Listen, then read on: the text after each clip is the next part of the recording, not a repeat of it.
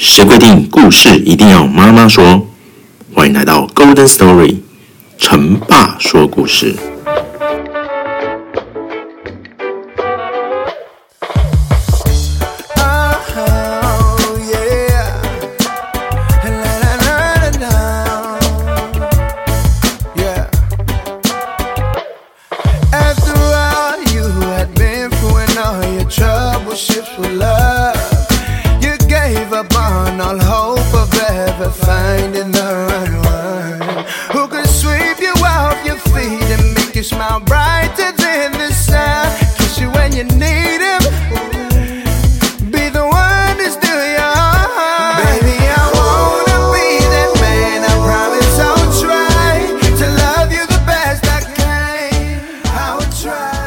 艘客船呢，在无边无际的大海中前行，它将横渡大西洋，从法国啊到达彼岸的另一个城市。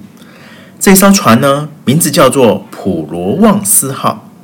它的航速快，乘坐舒适，船长是一位极为和善的人，乘客也都是举止优雅的人，大家彼此相处愉快，旅途十分惬意。而船行的第二天呢，普罗旺斯号。就开离了法国海岸五百里。下午呢，突然狂风暴雨，仿佛预示着有什么不好的事情即将来临。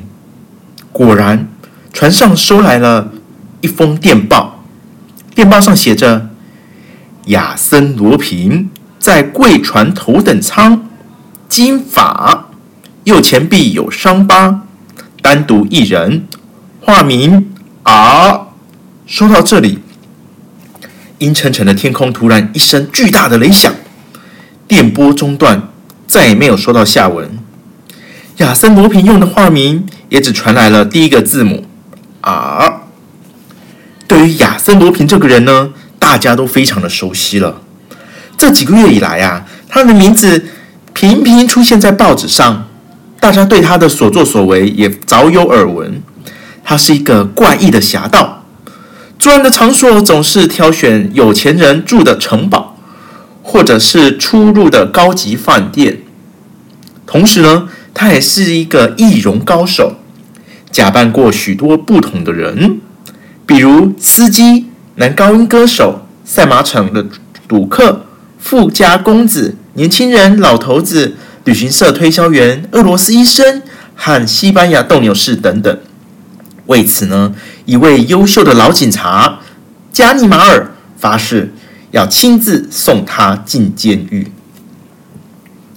一个事实摆在大家眼前：神秘的亚森罗平就在普罗旺斯号上，在一等舱这个小空间里来来去去，所有的人随时都可能与他碰面。人们都在暗地猜测，到底谁是亚森罗平？尤其是一等舱的乘客，更显得焦躁和恐惧。要知道，他们可都是身怀巨款，而怪盗亚森罗平呢，混上了这条船，不正是冲着他们而来的吗？富家小姐雷利安德道恩和年轻的绅士德莱奇，一如往常的在甲板上散步聊天，谈到的话题啊，自然离不开亚森罗平。上帝呀，真受不了了！雷利安德道恩小姐抱怨地说：“我们还有五天的航程，这样下去怎么得了？真希望早点抓住亚森罗平。”雷利小姐容貌姣好，家里非常富有，身边总不不乏崇拜者和拥护者。她的母亲呢，是一位法国人，父亲是芝加哥富豪安德道恩。在巴黎长大，这一次他是在朋友杰兰女士的陪同下前往芝加哥探望他的父亲。雷利小姐的美貌啊，令普罗旺斯号的所有男性神魂颠倒，但只有德莱奇和另外一个英俊优雅的年轻人受到她的青睐。他似乎比较喜欢沉默寡言、内涵丰富的男人。德莱奇先生。你和船长的关系不是顶好的吗？有关亚森罗平的事有新的消息吗？德莱奇就回答说：“我不知道确切的消息，小姐。但如果你有兴趣的话，我们可以在船上做一番调查，与亚森罗平的宿敌加尼马尔比一比。哼，你的口气还真大啊！这有什么困难的？问题有那么复杂吗？非常复杂啊！那是因为你忘掉了，其实我们已经掌握了此人的线索。哦，是什么线索啊？第一，电报上面不是说亚森罗平化名为 R？第二，他没有带家眷，是独自旅行的。第三，他留有一头金发。我们可以根据旅客名单啊，一个一个的检查。他们的谈话引起了旁边几个人的兴趣，这几个人也要求加入。大家都想试试看当侦探的滋味。旅客名单拿来之后啊，德莱奇正有郑重其事的从口袋里面掏出钢笔，一边在上面画着记号，一边说：“一等舱啊，总共有十三个旅客，其中有九位带着家眷。”剩下的四位是拉威尔侯爵。哦，德利小姐打断了德莱奇说：“我认识他，拉威尔侯爵啊，是大使馆的秘书。那这位应该没问题。第二位是罗松少校。哦，一位绅士插嘴说：‘哦，他是我的伯父。’哦，那这位也可以排除了。下面一位是是路尔塔先生。你是说我吗？随着话音，一位带着浓重。意大利口音、蓄着一脸漂亮黑胡子的绅士啊，从人群中挤出来。雷利小姐和众人都笑了起来。这位路尔塔先生的头发中啊，没有一丝的金色。那么就就只剩下了罗泽纳先生了。有谁认识他呢？没有人回答。不知道为什么，雷利小姐的神色有一点紧张。就在这时候，甲板上走下来了一位绅士，正要穿过走廊。雷利小姐对大家低声说了一句：“他就是罗罗泽纳。”然后呢，招呼起那位绅士：“罗泽纳先生，请您过来一下。”那个人走靠近了，大家把目光呢都聚集在他的身上。原来啊，正是那个上船后就经常与雷利小姐在一起的年轻人。让众人感到不安的是，他恰好是满头金发，整个气氛紧张起来。让人透不过气。罗泽纳先生，您……雷利小姐吞吞吐吐地说：“你们怀疑我是亚森罗平？”罗泽纳问：“也难怪，我的名字、独自旅行的身份以及头发的颜色，都与你们的推论一致。这样吧，我建议把我抓起来。”他的话完全出乎大家的意外。大家仔细打量他，觉得他一样子很怪。两片薄嘴唇活像两条横线，此时更显得更薄，而且毫无血色，眼睛布满了血丝。他是在开玩笑，还是真的就是亚森罗平呢？大家都是满脸疑惑，只有雷利小姐略点天真的问道：“说，那你手臂上有疤痕吗？”这是唯一不相符的地方，我确实少了个伤疤。罗泽纳戏谑的笑着。卷起袖子，露出胳臂，胳臂上的确什么都没有。但德莱奇啊和雷利小姐交换了一下眼色，他们都察觉到罗泽纳伸出的是左臂。德莱奇正想指出这一点，一桩意外的事情啊，转移了大家的注意力。雷利小姐的同伴杰拉女士神色慌张地跑过来，她惊恐不安，脸色难看，嘴唇哆嗦，想说话又说不出来。大家赶紧围上去，她似乎使尽全身的力气，才断断续续挤出几个字：“我、我、我，我的首饰，我的珍珠，全全被偷了！”大家赶快跑到杰兰女士的房间里，经过仔细检查后，发现窃贼啊，并没有偷走所有的珠宝，而是选择其中最精美、最贵重的宝石，其他的则被毁坏了，扔在桌子上。杰兰女士的珠宝就这样在大白天被偷走了。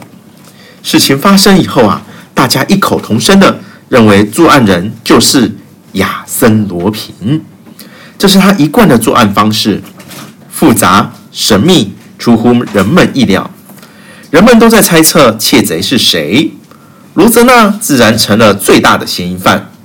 晚餐的时候，没有人敢跟他坐在一起，而晚餐以后啊，有很长一段时间也没有看到他。不久啊，大家都听到听说罗泽纳被船长叫过去了。这个消息啊，让大家如释重负。当天晚上，大家玩牌、跳舞，尽情的娱乐。对德莱奇先生而言，更重大的收获是，雷利小姐显得非常的兴奋。她似乎早就忘了罗泽纳。趁此机会，德莱奇向她表达了忠诚和爱意。她居然没有表达出厌恶和不快的样子。但是第二天一大早，罗泽纳却被放出来了。船长的理由是证据不足。经调查，罗泽纳是波尔多的一位富商的儿子，他的所有证件均真实有效，手臂上也没有任何的伤疤。但是人们还是疑虑重重，因为一等舱里除了罗泽纳，有谁是单独旅行、金发、名字的第一个字母是 R 呢？晚餐之后，有一张便条啊，在旅客中被传阅着。本人悬赏一万法郎，奖励金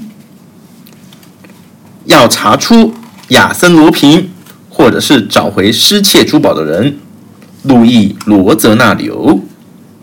看来罗泽纳是想要跟亚森罗平斗一斗，一场好戏就要上演。船长的动作也开始积极，他带着船员把普罗旺斯号上上下下各个角落都搜了一遍。但是没有找到任何的蛛丝马迹。接下来几天，即使普罗旺斯号啊，还笼罩着亚森罗平的阴影里，德莱奇和雷利小姐却越走越近。这时候，德莱奇先生正用一架柯达照相机啊，不停地为雷利小姐照相，拍下她各种美丽倩影。雷利小姐始终惦记着杰兰女士珠宝被偷的事情，她对着德德莱奇说。那些珠宝怎么可能消失得无影无踪呢？德莱奇指了指手中的相机说：“你相信吗？只要一架这么大的相机，就可以藏下杰拉女士全部的珠宝，而且只要像我这样子假装在拍照，就能够躲过搜查了。”不，不可能！我不相信有谁会作案不留下任何的痕迹。有一个人例外，就是亚森罗平。只有他才能够想到既可偷东西又可避开搜查的方法，所以罗泽纳和船长的做法根本是徒劳无功。那雷利小姐似乎还想要说什么，突然一个绅士跑过来告诉他们一件不可思议的事情：船长的手表被偷走了。果然不出德莱奇所料，不仅搜查毫无结果，还发生了新的案件。船长非常的生气，再次对罗泽纳产生怀疑，盘问了他好几次。但事情到这边啊，还没结束。没多久，更讽刺的是，大家竟然在大副的制服口袋里面呢、啊，找到了船长的那只手表。这一切充分显示了亚森罗平幽默的个性。他本来就是个爱开玩笑的窃贼，常常喜欢捉弄人，然后站在背后里嘲笑众人的愚蠢。这一天晚上，值班船员隐隐约约听到甲板上有传来呻吟声，他急忙跑过去，看见一个人啊被绳子捆得结结实实躺在那里。值班船员赶紧过去帮他松绑，扶他起来。出乎意料的是，被绑的人竟然是罗泽纳。原来，再次遭到船长的怀疑和盘问，罗泽纳心有不甘地在船上闲晃，想找出一些证据，不料却被人从后面袭击，打倒在地。身上值钱的东西也被洗劫一空，更让人令人惊讶的是啊，他的衣服上面还别着一张名片，说：“兹收到罗泽纳先生一万法郎，仅此致谢，亚森罗平。”在这个之前啊，曾经有人怀疑罗泽纳是在演戏，而如今面对这一幕，大家便不再怀疑他了，因为罗泽纳如果是亚森罗平，不可能这样子把自己捆住。而另外，名片上的字迹与罗泽纳留在旅客名单上的字迹也不同。相反的，倒是与同份旧报纸刊印的亚森罗平的字迹非常的相似。虽然亚森罗平的嫌疑被排除了，但接二连三发生发生的事啊，又明确的告诉大家，亚森罗平就在这条船上。船上的气氛突然紧张起来。大家开始互相猜疑，互相孤立。大家都担心亚森罗平下一个行动可能就不光是偷窃袭击这么简单而已，也许接下来他会展开谋杀、凶杀等更恐怖的举动。在陆地上发来的无线电报也没有再带来任何消息，船长没有办法。藏匿在幕后的亚森罗平成了主宰普罗旺斯号的人。当然，这其中也不乏有获益者，比如说德莱奇先生。船上的这些事情对他来说成了一段美好的时光，因为在这段期间里面，他赢得了生性胆怯、总是向人寻求安全庇护的雷利小姐的信任。爱情的美梦变得不那么空幻，答案就在雷利小姐含情微笑的双眸中。以及他含情脉脉的话语里，美国的彼岸海岸线啊，渐渐出现在眼前。船上呢，甲板上眺望着，期盼着尽快刚好好岸。船上的一切搜查早就停止了。而大名鼎鼎的亚森罗平到底是谁？戴了什么面具？大家都等着揭开谜底，真相早日大白。普罗旺斯号拉了一声长长的汽笛。接着舷梯缓缓的放下，德莱奇心情复杂。他和雷利小姐即将要分手了。雷利小姐望着岸边，自言自语道：“要是有人发现亚森罗平在途中跑了，我也不会吃惊的。他也许宁愿死，也不愿意体面的活。沉到大西洋喂鱼，也比被人逮着要强。”雷利小姐生气的说：“别说了。”德莱奇想要安慰着德雷利小姐几句。一个人影跃入他的眼帘，令他猛地一惊。你瞧，站在舷梯那头的一个小老头，他低声轻声的跟雷利小姐说：“是一个穿橄榄绿衣礼服、拿着雨伞的那个吗？”“对，就是加尼马尔。”加尼马尔啊，是一个有名的警察，发誓啊要与亚森罗平决一死战。决一死战？那你的意思是亚森罗平这次跑不掉了吗？也许吧。但加尼马尔好像从来没有见过亚森罗平的真面目。哎，啊，我知道了。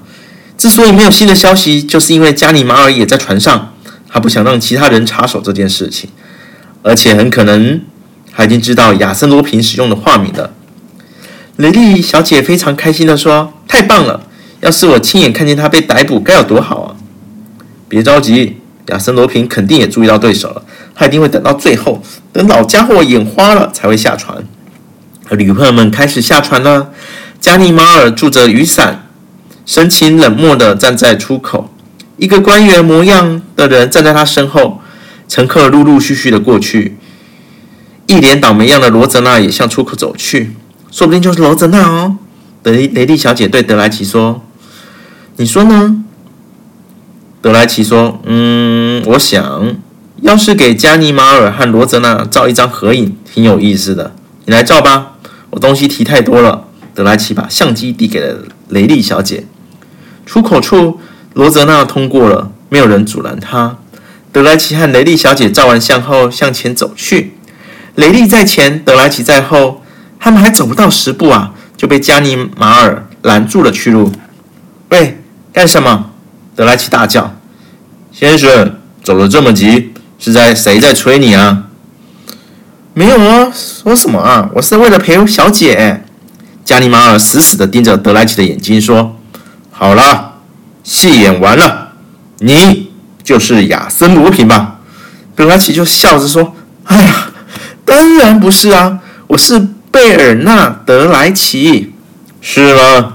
但据我所知啊，贝尔纳德莱奇先生早在三年前就在马其顿去世了。”请不要乱说话，我是有证件的。证件要弄到一份证件，对你亚森罗平而言太容易了吧？我想你一定会弄错了吧？亚森罗平是化名 R 上传的。是的，这就是你的花招，它是你制造的烟幕弹，还真不赖啊，小伙子。可是这次你欠点运气，运气不好。亚森罗苹，你就老老实实的招认吧。德莱奇犹豫了片刻，加尼马尔毫不客气地往他的右前臂呀狠狠一锤，他痛得叫了起来。是的，加尼马尔这一下刚好打在德莱奇还没有愈合的伤口上，这个伤口也就是电报上面指明的。德莱奇漱口束手就擒，在一旁听到这段对话的雷利小姐脸色苍白，身体也有点发抖。德莱奇和她的目光相对，然后转向她手里提着柯达相机。雷利小姐突然恍然大悟，做了个手势。是的，就在相机黑皮套的狭窄空间啊，放置着罗泽纳的两万法郎和杰兰女士的珠宝。德莱奇·亚森·罗平被捕了。他对周围的一切全都不在乎，他关心的只有雷利小姐将如何处置那架相机。他的脑海里也只有一个问题：雷利小姐会出卖我吗？我会断送在她手里吗？此时的雷利虽然有点激动，但一直不讲话，他就自顾自地往前走。亚森罗平一句话也没有说，只深深向他鞠躬致谢。雷利混在旅客中间。手拿着柯达相机向舷梯走去。当走到舷梯中间时啊，他假装失手，让柯达相机掉进了码头和客轮之间的海水中。亚森·罗平看着雷利走远了，他美丽的身影在人潮中逐渐消失。完了，永远完了。亚森·罗平呆呆地站着，怅然若失。船上共处的这几天，雷利的一颦一笑都令他心动。但此刻的离别却令他悲伤又难过。亚森·罗平不禁长叹一声。加尼马尔吃了一惊，他看着面前的对手说：“唉，不正正当当的做个好人，真是可惜呀、”我们今天的故事就到这边。而亚森·罗平被关了之后，会再发生什么事呢？那我们就请各位继续期待下一集的故事发展。今天的故事就讲到了这边。